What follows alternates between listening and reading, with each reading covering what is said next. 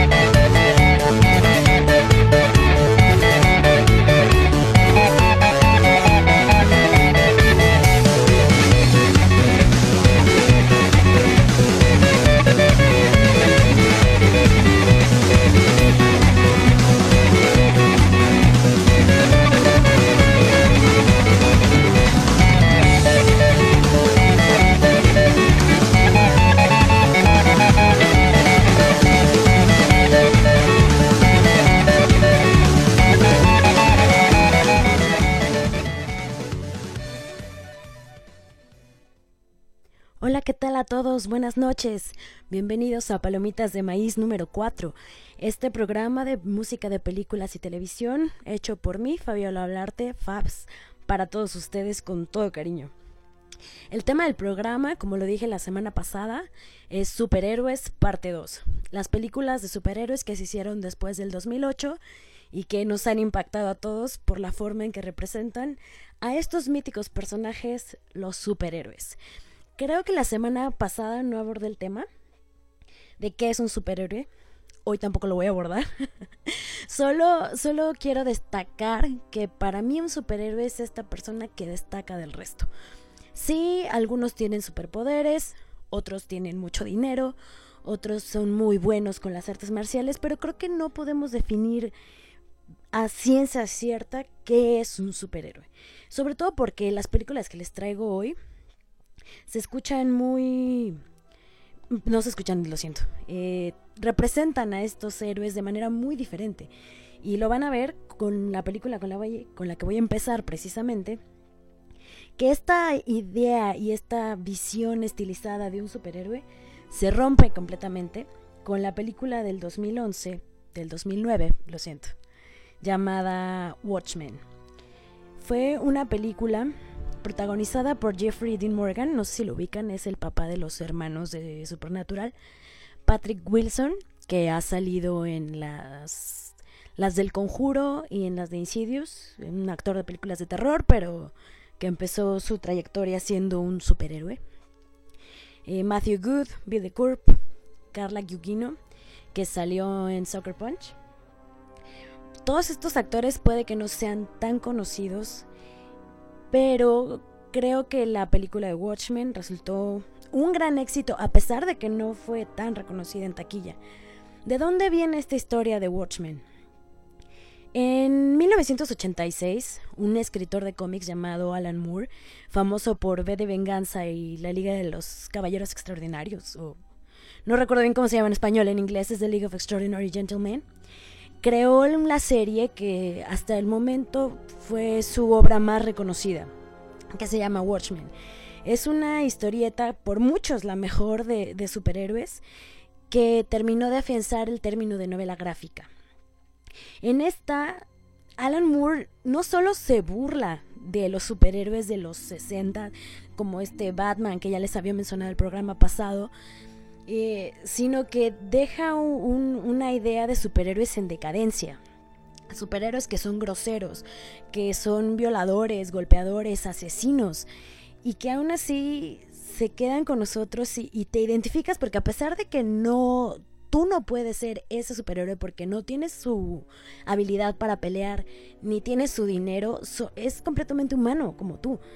Entonces creo que ahí radica el gran éxito de, Alan Moore y de esta película de Watchmen, que está ambientada en los años 80, particularmente en el 85, en pleno de media guerra fría, donde está el conflicto entre Estados Unidos y Rusia de esta pues guerra nuclear que está como, o sea, que está a punto de suceder, que podría suceder y en, medio de este caos, uno de estos superhéroes que sus años de gloria fueron por ahí de los años 50 más o menos, uno de estos muere. Entonces ellos, eh, su grupo empieza a investigar y ahí descubren algo muchísimo más oscuro y que está relacionado con esto de, de la Guerra Fría, que termina de una manera totalmente devastadora, pero creo que está infravalorada. Para mí Watchmen es de las mejores películas de superhéroes y no nada más para mí. Para mucha gente está considerada una de las mejores y no fue un éxito en taquilla, no es de las más reconocidas y creo que todos los que les gusta esto de superhéroes le tienen que dar una oportunidad. Ahora ya entrando más a la música, que para eso es el programa. La música de Watchmen la hizo Tyler Bates, que es el genio que hizo la música de 300, la primera, y que aparte de, su, de su banda sonora, él eligió varias canciones famosas para acompañar la película. Según, según internet, por ahí Bates dijo que el desafío para la música de Watchmen fue en componer música que pudiera dar paso de manera efectiva a estas canciones famosas. Hay unas de Jimi Hendrix que están cantadas por My Chemical Romance, pero la, la canción que elegí es una que se llama Hallelujah, cantada por Leonard Cohen, que entra en un momento de la película donde dos personajes se envuelven de manera sexual. Y es totalmente un contrapunto a, las escenas que estamos viendo y esta canción de que, pues, que canta un aleluya, pero que me parece genial.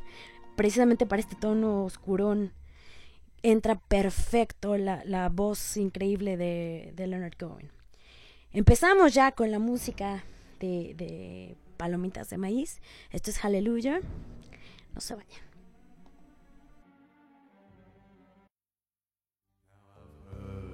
There was a secret chord that David played, and it pleased the Lord.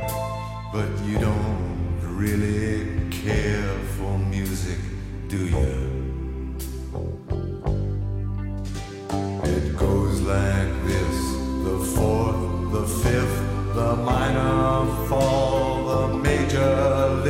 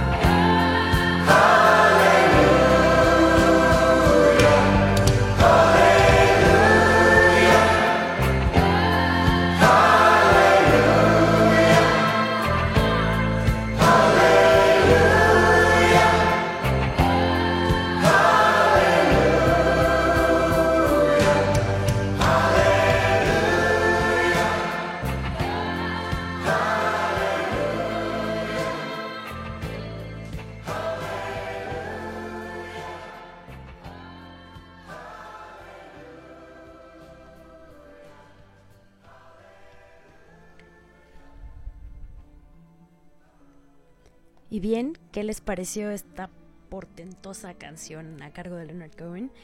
una pequeña corrección. Hace ratito les di un pequeño dato mal, eh, erróneo. Las canciones que salen en Watchmen son de Bob Dylan, que My Chemical Romance les hace el cover. Jimi Hendrix también por ahí tiene una canción también, sale de Sounds of Silence, de Simon Garfunkel, 99 Love Balloons, pero lo que les había dicho es las canciones son de Bob Dylan las que salen. Y bueno, ya continuando con el tema del programa, eh, nos vamos al 2011, donde hice una pequeña trampa. Yo, eh, para hacer la lista del programa, revisé todas las películas de superhéroes que salieron del 2008 para acá. Y por ahí tenía un huequito entre el 2008 y el 2014. Y me salieron tres películas que dudaba entre cuál poner. Estaba Kick-Ass, estaba Green Lantern y The Green Hornet. Como de las tres creo que es opinión popular que Kick-Ass es la mejor porque es irreverente, porque también se sale completamente de esto, de este superhéroe idealizado que tenemos todos desde los años 60. Pero el soundtrack de Kikas no me convenció para el programa. Si ustedes lo escuchan, eh, incluso resulta hasta un poco hartante. O sea, para la película funciona muy bien, pero para escucharlo por fuera, creo que le falla por ahí algo. Luego me fui a Green Lantern, que también pasó con más pena que gloria por las salas de cine, y el soundtrack lo hizo James Newton Howard, James Newton Howard, pero tampoco me pareció nada extraordinario. Y luego me fui a The Green Hornet y la, la, música la compuso el mismo, el mismo compositor, valga la redundancia, James Newton Howard, pero tampoco tiene nada extraordinario. Entonces estaba ya en un dilema porque la película, o sea, estas tres películas podría hablar de Kikas, pero pues al final terminé eligiendo The Green Hornet, porque a pesar de la gran decepción que fue, fue, o sea, no es, esta no es mi opinión personal, que ya la vi, me parece muy mala, pero es una opinión generalizada que la película es mala. Su mismo actor, su mismo protagonista dice que fue una pesadilla grabarla. Entonces, ¿por qué la escogí? Porque es un gran homenaje a, esta serie de 1966 que estaba protagonizada por Van Williams y por Bruce Lee. El mismísimo Bruce Lee, que le dio el salto a la fama a esta serie, que solo duró una temporada, pero que nos dejó con este tema del, del Green Hornet, que el avispón verde, que nos dejó este tema, perdón, que les decía, la música, que se quedó en nuestras memorias. La, la canción, este tema que les voy a poner, se llama El vuelo del abejorro, The Flight of, the Bumblebee, que originalmente forma parte de una ópera. Y, o sea, si ustedes escuchan la versión original, suena muy diferente, pero para esta serie, la de 1966, eh, hicieron una, una, nueva versión de trompeta tocada por un, un trompetista llamado Al Hurt que es con la que nos quedamos todos. este tema ha sido muy famoso, se ha repetido miles y miles de veces en películas, en shows, de hecho también sale en, en Kill Bill. Entonces, a pesar de que la película es muy mala y no, no vale la pena que la vean, no se las recomiendo, la música tiene por ahí varias canciones que son famosas, que son buenas, pero como no cuaja nada con la película, tampoco las puse. Pero me quise quedar con este tema que, digo, a pesar de que la película pues no queda para el recuerdo, la canción sí. Entonces, les dejo, los dejo con el vuelo del abejorro, el tema de Green Hornet. Estamos en Palomitas de Maíz, no se vayan.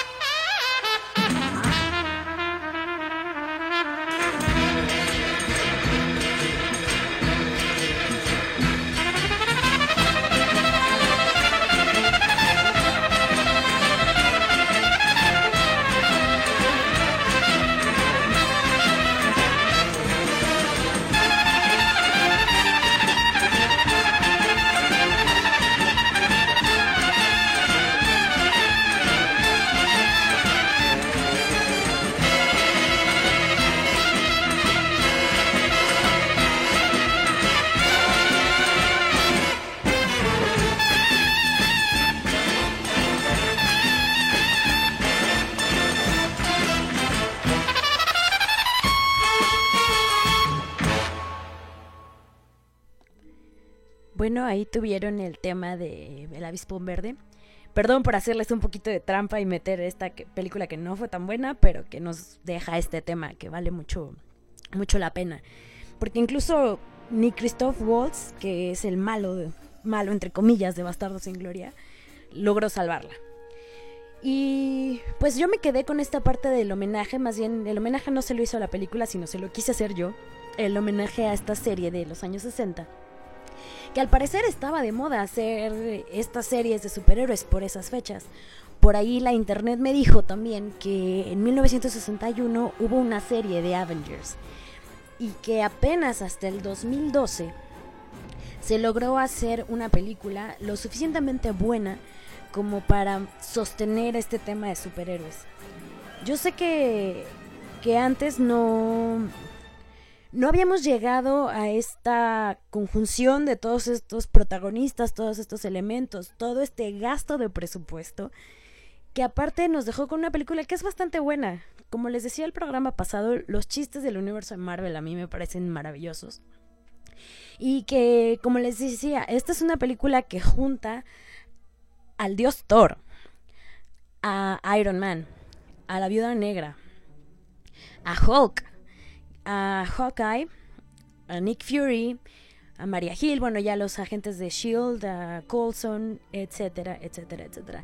Esta película del 2012 tiene un repartazo, sale Robert Downey Jr., Chris Hemsworth, Chris Evans, Scarlett Johansson, Jeremy Renner, Mark Ruffalo, Tom Hiddleston esta chica, la de How I Met Your Mother, que ya se me olvidó su nombre, uh, Colby, no sé qué, etcétera, etcétera, etcétera. Como les decía, tiene un repartazo. Es una fórmula que yo creo que fue arriesgada, porque por ahí vi también que tuvo un presupuesto de 200 millones de dólares, pero que les funcionó perfecto. Tuvieron un guion tan bueno y unas actuaciones tan buenas que ganaron más o menos 600 millones de dólares. Entonces ya se imaginarán el exitazo que tuvo, que tuvo esta película y cuya música eh, elegí por una razón. Yo les iba a poner el soundtrack que es de Alan Silvestri, que hizo también el soundtrack de Beowulf. No sé si se acuerdan de esa película animada que protagonizó Angelina Jolie, no me acuerdo quién más, pero bueno, la música de esa película la hizo Alan Silvestri y les iba a poner el tema principal de, The Avengers. Pero investigando, eh, por ahí leí que para el estreno de esta película, Chris Cornell y Soundgarden, la banda, hicieron una canción específicamente para esta película. A pesar de que no sale en toda la película, sino ya hasta los créditos finales, después de la segunda escena final, o bueno, después de la escena post créditos, Soundgarden hizo esta canción 15 años después de, haber lanzado cualquier otra canción de Soundgarden. O sea, regresaron, digamos, con, esta canción que se llama Life to, Rise, y que la hicieron específicamente para la película de, de, Avengers. Cuando le preguntaron a Chris Cornell que por qué precisamente habían elegido eh, hacer una canción para Avengers para regresar, él dijo que, que pues era la manera de, de poner su música ante muchísimo más personas. Como les decía, Avengers fue un éxito total. Entonces fue una decisión muy acertada hacer esta canción que le llegó a tantísimas personas. Entonces, eh, esta, que les decía, Life to Rise, es una canción que viene en un álbum por separado, no viene en las composiciones de Alan Silvestri, sino en un, en un álbum que salió al mismo tiempo que el soundtrack original de Avengers y que junta otras canciones que son como un homenaje a esta película. Esta, esta canción es la única que sale, pero como les decía es en escenas postcréditos. Entonces, ya no les voy a decir más. Un homenaje también a Chris Cornell que pues falleció hace un mes y medio más o menos. Entonces, los dejo con no estoy segura cómo se pronuncia, si es Live to Rise, sí, más bien es eso, Live to Rise de Soundgarden para Avengers. Estamos en Palomitas de Maíz, disfruten.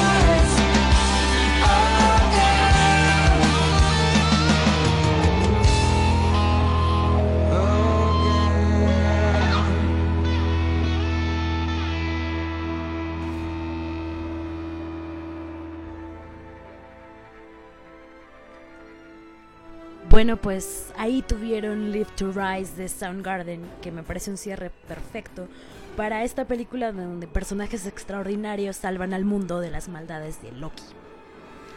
Y pues tenemos un ratito, un pequeño espacio para hacer el comercial de todos los programas. Eh, podemos encontrar la página de Facebook de Estridente Radio en Twitter, arroba Radio Estridente. También estamos en Instagram. Ponemos los carteles de los conciertos que vienen, los anuncios de nuestros programas, eh, etcétera. Y pueden eh, comentar con nosotros qué les parece esta programación que hacemos para ustedes con todo cariño. Mi Twitter es arroba la del parche. Ahí también coméntenme, escríbanme, peticiones, todo. Se aceptan chismemos en Twitter. Eh, les recuerdo un poco los programas que, que tenemos, los chaparros que son los sábados, el covers de 10 los miércoles, eh, los jueves de 9 a 5 tenemos música de reggae, los domingos a las 11 de la noche tenemos el programa de Disidente a cargo del Mau. Ahí pues si les gusta nuestra programación, comenten, compartan y pues háganos llegar estas peticiones, estos comentarios que pues nos ayudan y nos dan ánimo para seguir entregándoles esta programación que hacemos para ustedes. Y bien, pues ya se acabó el comercial. Vamos a regresar al, tema de superhéroes en el que vamos. Y precisamente, no, no recuerdo, creo que no hablé de esta película la, semana pasada, de esta saga más bien, que es X-Men. Creo que sí, la verdad no me acuerdo. Voy a volver a escuchar mi programa para ver qué les dije que a mí me parecía que era una de las sagas maltratadas, como al principio, las primeras X-Men. Ah, sí, ya me acordé. lo siento, lo siento, estoy un poco distraída. Pero sí, eh, hablé de X-Men 2 y de este, el ataque de Nightcrawler a la Casa Blanca. Pero hoy voy a hablar de la película que se estrenó en el 2014, que es X-Men Days of the Future Past. Esta, en esta la trama es que los X-Men mandan a Wolverine al pasado en un esfuerzo de cambiar la historia para tratar de prevenir la destrucción del mundo a cargo de los Centinelas, que es la destrucción tanto para mutantes como para humanos. Tiene un repartazo también esta película y por eso decidí ponerla. Sale Michael Fassbender, que últimamente ha tenido mucha notoriedad, aparte de que es guapísimo, es un excelente actor. James McAvoy, Hugh Jackman, por supuesto, Halle Berry, Anna Paquin, Jennifer Lawrence, Nicholas Holt, Ian McKellen y Patrick Stewart. Esto es lo más fascinante de Days of the Future Past, que junta al reparto de este nuevo respiro de las X-Men, que son Fassbender y James McAvoy, con las X-Men pasadas que nos dejaron un poco torturados y un poco tristes por cómo trataron a los X-Men, pero creo que aquí las reconcilian de manera excelente juntan a, los X-Men del pasado con el futuro, que son pues la versión joven y la, y la vieja de Magneto y del Profesor X, con cuatro grandes actores, que son estos que ya les había dicho.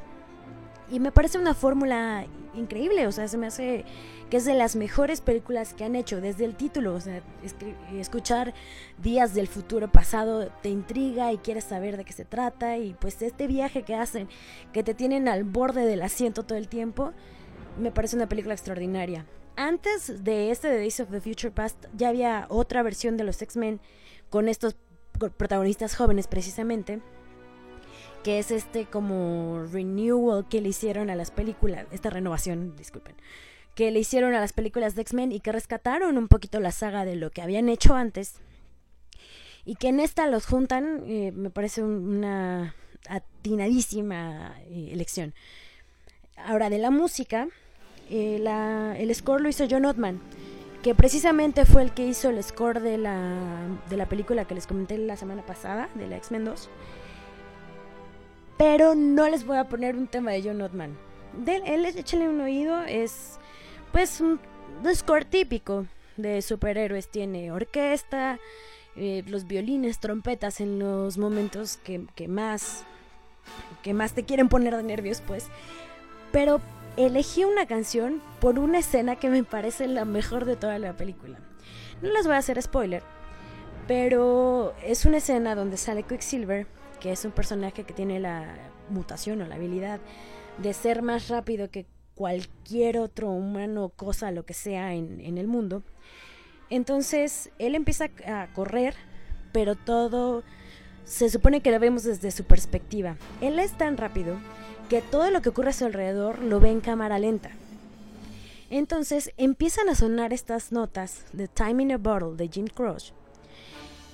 Y él empieza a hacer sus fechorías por ahí en, en una cocina o en una... Sí, es como una cárcel, pero es la parte de una cocina. Entonces resulta una imagen y una escena que te da risa, pero que precisamente hace el mejor uso de música con escenas, con actuación, con efectos virtuales y que sale una joyita. Si pueden, busquen la escena en, en Twitter, es Quicksilver, en Twitter, perdón, en YouTube, que es Quicksilver Scene de Days of the Future Past o la escena de Quicksilver de Time in a Bottle. Vale mucho la pena que la vean. Y más si les gusta la canción que les voy a poner en este momento, que es Time in a Bottle de Jim Cross. Enjoy.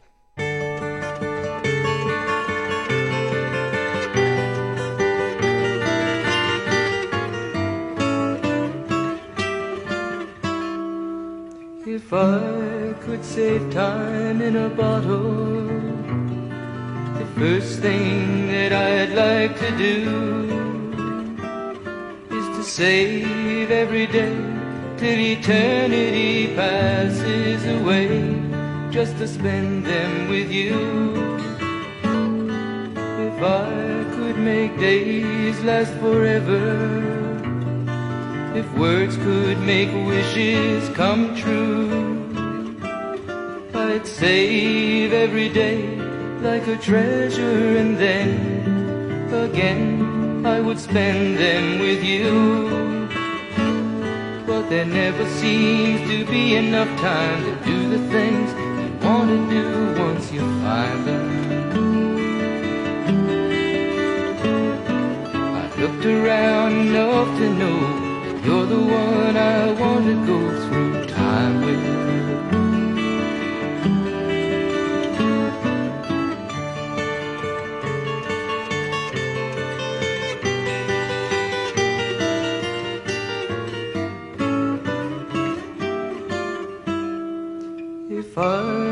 I had a box just for wishes and dreams that had never come true, the box would be empty except for the memory of how they were answered by you. But there never seems to be enough time to do the things you want to do once you find them. Around enough to know you're the one I want to go through time.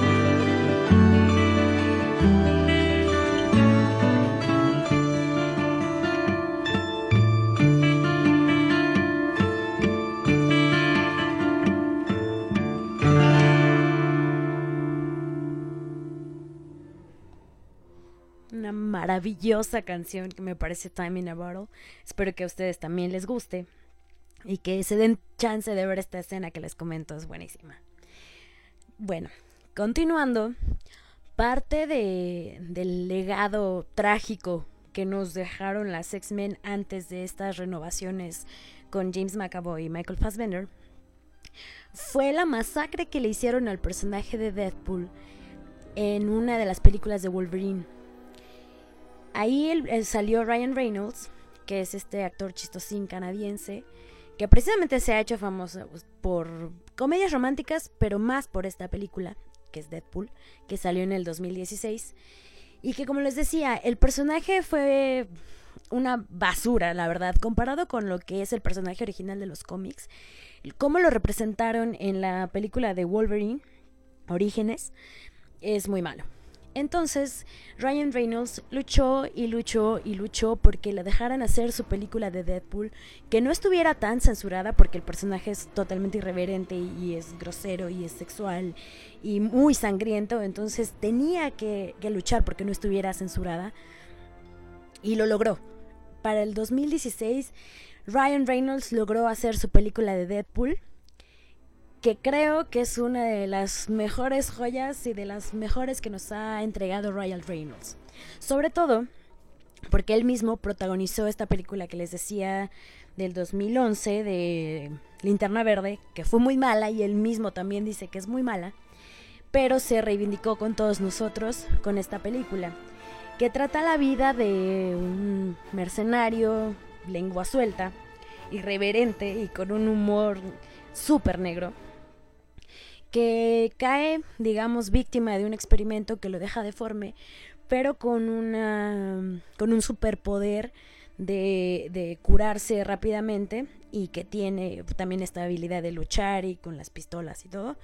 Es bueno, tiene muy buen tino, etcétera, etcétera, dejándonos esta joya que es Deadpool. El soundtrack es otra joya también, en mi opinión y en la de muchos, sobre todo porque el, el que hace la música se llama Junkie Excel, que es un productor de música electrónica holandés, me parece que ha sido famoso porque hace otro tipo de música, pero también se encargó de la banda sonora de las películas Paranoia y 300 Rise of an Empire, que se estrenó en el 2014. También hizo la música de, Max de Mad Max, Furia en el Camino, la que salió también hace poco, y estuvo involucrado en la banda sonora de Batman contra Superman. Entonces lo eligieron para Deadpool, y lo que más me gusta a mí de Junkie Excel es que no se queda con el mismo soundtrack de siempre. O sea, yo sé, y por eso hice el programa, porque que los compositores tienen sus tonos particulares y hacen música maravillosa para acompañar las películas que tanto nos gustan. Pero digamos que en cierto modo todos caen dentro de una caja, que son los soundtracks de películas con música de orquesta, con pues la típica música de orquesta, violines, trompetas, etcétera, etcétera, que caen dentro de un, espacio y Junkie Excel, al, meter, al tener todo este background de música electrónica, hace una distinción y no entra en esta caja de música de superhéroes, sino en algo que es completamente la música de Deadpool. Les recomiendo que escuchen el disco, porque no les voy a poner la música de, de Junkie Excel, porque no hay una que, destaque. O sea, les digo, todas son muy buenas y acompañan perfecto a la película, pero no hay una que diga, este es el tema que tiene que ser como extraordinario o que me parece maravilloso.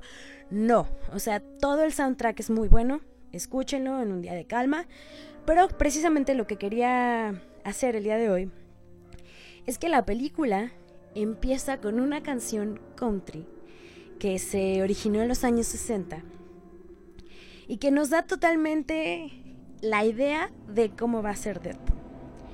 Les voy a poner la canción que se llama Angel, Angel of the Morning por Juice Newton y ahorita regresamos para platicar un poquito más de esta. Estamos en Palomitas de Maíz, yo soy Fafs, no se vayan.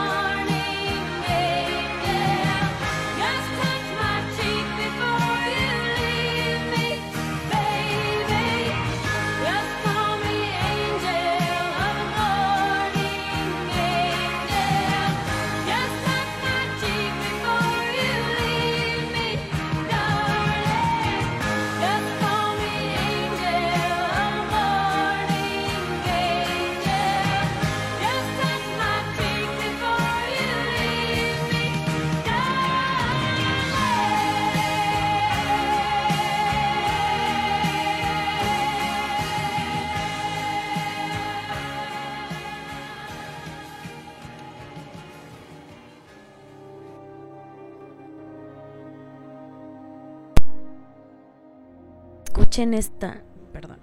Imagínense que escuchan esta melodiosa voz y que en la pantalla están pasando escenas de violencia, de irreverencia, porque es, es, una es la secuencia inicial de Deadpool, donde van saliendo los créditos, que ni siquiera son los créditos, sino son como apodos de los que salen. Y, y se ven estas escenas en cámara lenta donde Deadpool está disparando a alguien, donde uno ya tiene como corta una mano, otro tiene un balazo en la cabeza, creo. A mí me parece magnífica y que creo que es parte del éxito de Deadpool. Esta contraposición también de la música con, con esto, con estas escenas tan violentas, se me hace algo tan irreverente que es precisamente el tono de Deadpool. Si no la han visto, eh, se las recomiendo mucho, es muy buena y los chistes están...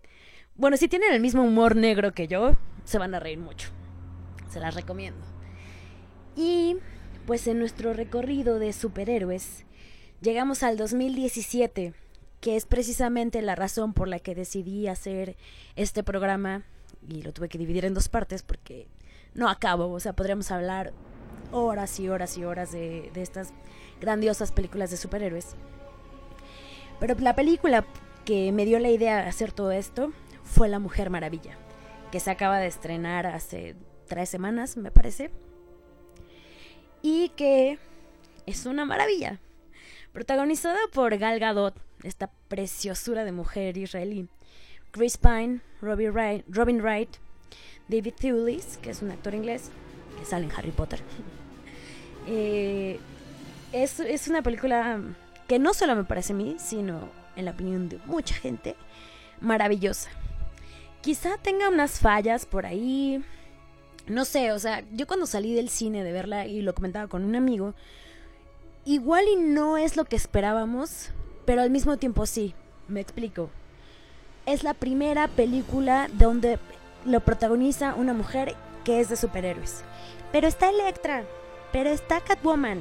No, esas no cuentan. Nada había representado esta joya y esta, em, este empoderamiento de la mujer como lo hace la Mujer Maravilla. Es, es una película que digo, cuando la ves igual no te parece tan genial como todo mundo que la alababa, pero al mismo tiempo sí, porque muestra esta evolución de una princesita, eh, de, un- de una amazona, que fue entrenada desde chiquita y que no le dicen la verdad de su origen, sino que la maltratan, entre comillas, para que entrene como la mejor de las Amazonas, pero que la tienen un poco engañada en este mundo de, de fantasía, digamos, que es su tierra. Y, y, por un accidente, un piloto humano cae a su isla y pues, termina llevándosela a la tierra, pues a donde están todos los humanos, donde esta chica termina decepcionándose del humano, etcétera, etcétera. Espero que ya la hayan visto porque pues sí vale mucho la pena. Sobre todo por esto que les digo, que es una película que muestra que las mujeres también podemos. Y perdonen el discurso feminista, pero es algo que hacía falta. Y Marvel se está quedando atrás. Teniendo este personaje tan maravilloso de la vida de negra, me sorprende que haya salido ya en tantas películas y no le hayan hecho un homenaje justo. Por ahí leí que para el 2019, creo, Marvel planeaba ser Capitán Marvel con una que es una mujer, pues es una protagonista esta chica eh, la de Room, no me acuerdo cómo, Alicia Vikander. Creo que sí es ella. Pero hasta el 2019, dos años después de que DC nos regalara con, con esta joya donde es una mujer, la protagonista, que es guerrera, que sí se enamora, pero no es la típica historia de la comedia romántica ni nada, sino ella tiene una misión y la cumple. De la música la hizo un compositor que se llama Rupert Gregson Williams y que precisamente eh, nos dejó una joya con esta música. Hay una escena, trataré de no dar spoilers, donde ella está en medio de la guerra y dicen que una parte es No Man's Land, que significa que nadie pasa por ahí porque no pueden avanzar, están atorados, digamos. Y ella dice, ah, no puedo pasar, pues me paso sus reglas por ya saben dónde. Y va y con sus brazaletes y su espada y, avanza y pues le da, gana ese territorio. Entonces esa pieza se llama No Man's Land, se las recomiendo, escuchen el soundtrack. Lo que yo les traigo hoy es el tema que hizo Sia para esta película. Vamos a escucharla y regresamos a platicar de ella. Se llama To Be Human, está a cargo de Sia, estamos en Palomitas de Maíz, regresamos.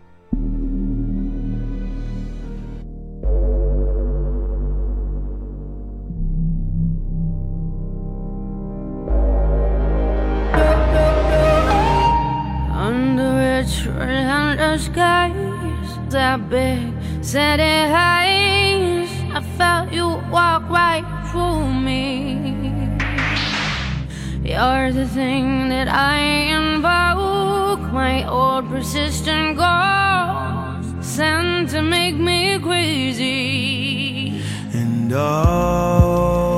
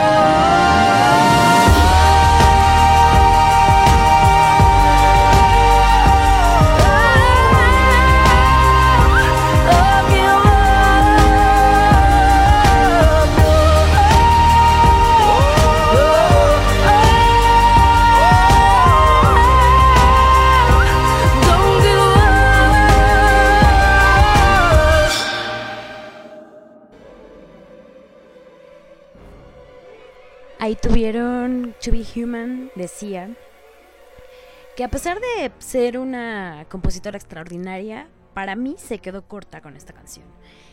Eh, ella hizo la canción de Lion, esta película que también estuvo nominada al Oscar a principios del año, que para mí es muchísimo mejor que la que hizo para Mujer Maravilla. Y decía, chica, tenías que hacer un mejor trabajo. Pero la canción es buena, no sé a ustedes qué les parezca.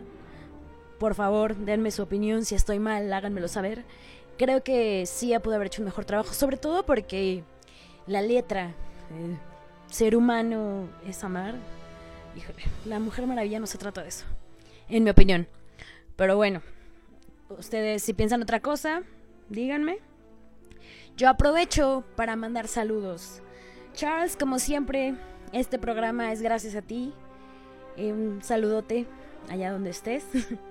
Otro saludo para mis papás, para mi hermana, los otros estridentes si me están escuchando. Un abrazote, chavos. Sigan echando ganas a sus programas que son buenísimos. Me faltó hace rato que dije los programas. Se acaba de estrenar uno el martes, que se llama Boca Floja. Échenle oído, está bueno.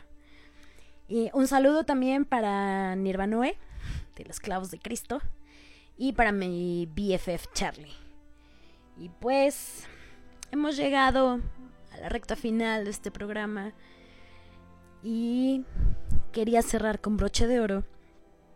Así que voy a hablar de una película que también se estrenó en el 2017, pero un poquito antes que La Mujer Maravilla, que es Logan. Me falta el dato, pero creo que Hugh Jackman repitió el personaje de Wolverine aproximadamente en 10 u 11 películas. Debe ser una especie de récord. eh, tantas películas. Y lo maravilloso es que hemos visto una evolución del personaje. Para la cual Logan es el cierre perfecto. Es una película devastadora. Que está situada en este futuro cercano en el que están todas, situadas todas las películas de X-Men donde el profesor X ya está viejo, está un poco incluso hasta loco, acompañado de un mutante extraño, cuidado por Wolverine. La película empieza con un humor lúgubre, es muy desoladora, devastadora, etcétera, etcétera. Hasta que llega esta esperanza a cargo de una niña mutante que se podría decir que es la hija de Logan por diversas cosas que ya en la película si no, les he si no la han visto. No les voy a hacer spoilers. Pero eh, la película es extraordinaria. Una vez que la ves y si son tan sensibles como yo, no la van a querer volver a ver. Porque, como les decía, te deja con un nudo en la garganta. Pero es el perfecto cierre para esta evolución del personaje de Wolverine que salió en las primeras películas de X-Men hasta esta que es ya el cierre de Logan que está basado en el cómic de Old Man Logan y que nos da pues esta visión ya de, un Wolverine desgastado, deprimido, enfadado con la vida, pero que vuelve a encontrar la esperanza a través de esta niña que se llama Laura. Los protagonistas Hugh Jackman, Patrick Stewart, la niña Daphne King, híjole, a mí me pareció molestísima su voz. No sé a ustedes, pero bueno, todo el mundo la estaba alabando por la actuación, que la verdad se la rifa la chavita. Eh, eh, hay por ahí rumores, esperanzas de que siga la saga con ella como protagonista, ya veremos. Eh, lo que les puedo decir de, de Logan es que si no la han visto, tienen que verla porque es la conclusión perfecta para la vida de Wolverine, para toda esta saga de X-Men, que me parece que también va a haber más, pero bueno, nos quedamos con Logan el 2017 y que también la música que la acompaña es una, es una cosa extraordinaria. Eh, hay, una, hay una canción que se llama Devil's Whisper, que sale en la película, a cargo de un artista que se llama Rory. Rory. Escúchenla. Eh, también al final cierra con una canción de Johnny Cash, que es la que les iba a poner. Pero viendo, escuchando, decidí ponerles una canción también de Johnny Cash, pero que fue la que se utilizó en el tráiler. El director, James Mangold, reconoció que eligió el tema para el tráiler porque él dirigió la película, la biopic de Johnny Cash, y estaba relacionado, o sea, tenía como la idea de, Johnny Cash, pero aparte, esta canción de Hurt fue escrita por Trent Reznor para Nine Inch Nails, pero Johnny Cash la hizo suya, hizo su versión y se siente que narra una parte de su vida, que es consciente de que es un superviviente y es una especie de despedida, un, canto al arrepentimiento, estoy dolido, pero es una temática que encaja perfectamente con Logan. Entonces, de toda la maravillosa gama de canciones que tenía para escoger, los dejo con Hurt de Johnny Cash. Estamos en Palomitas de Maíz, regresamos para despedirnos.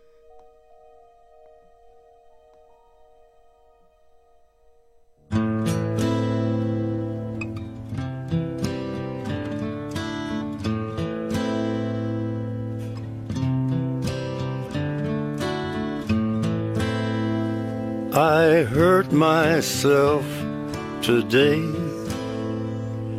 to see if I still feel. I focus on the pain, the only thing that's real. The needle tears a hole the old familiar sting. Try to kill it all away, but I remember everything. What have I become? My sweetest friend. Everyone I know goes away in the end. And you could have it all. My empire of dirt.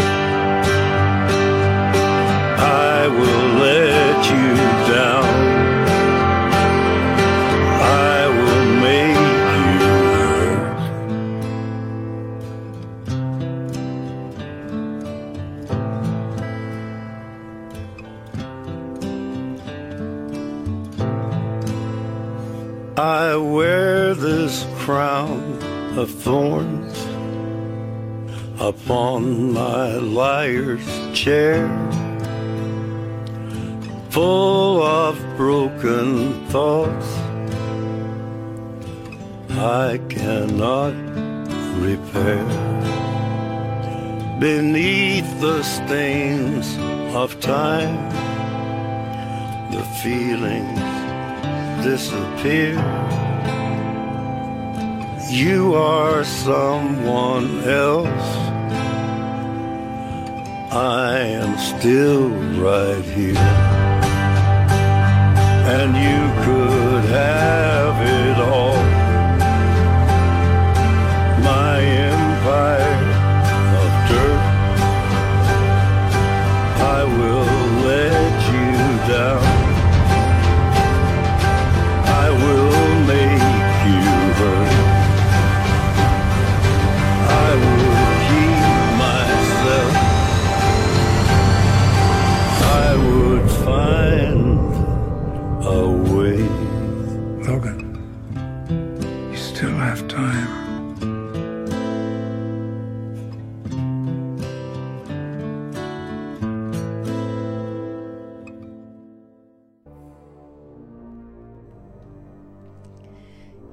Canción me deja con un nudo en la garganta. Espero que les haya gustado toda la selección de Palomitas de Maíz número 4. Ya llegamos al final. Muchas gracias por estar aquí conmigo escuchando esta selección de música. Nos escuchamos la próxima semana. Si tienen sugerencias, peticiones, recuerden mi Twitter es arroba la del parche. Eh, contáctenos por las redes sociales, pues estamos al pendiente. Esto fue Palomitas de Maíz. Muchas gracias.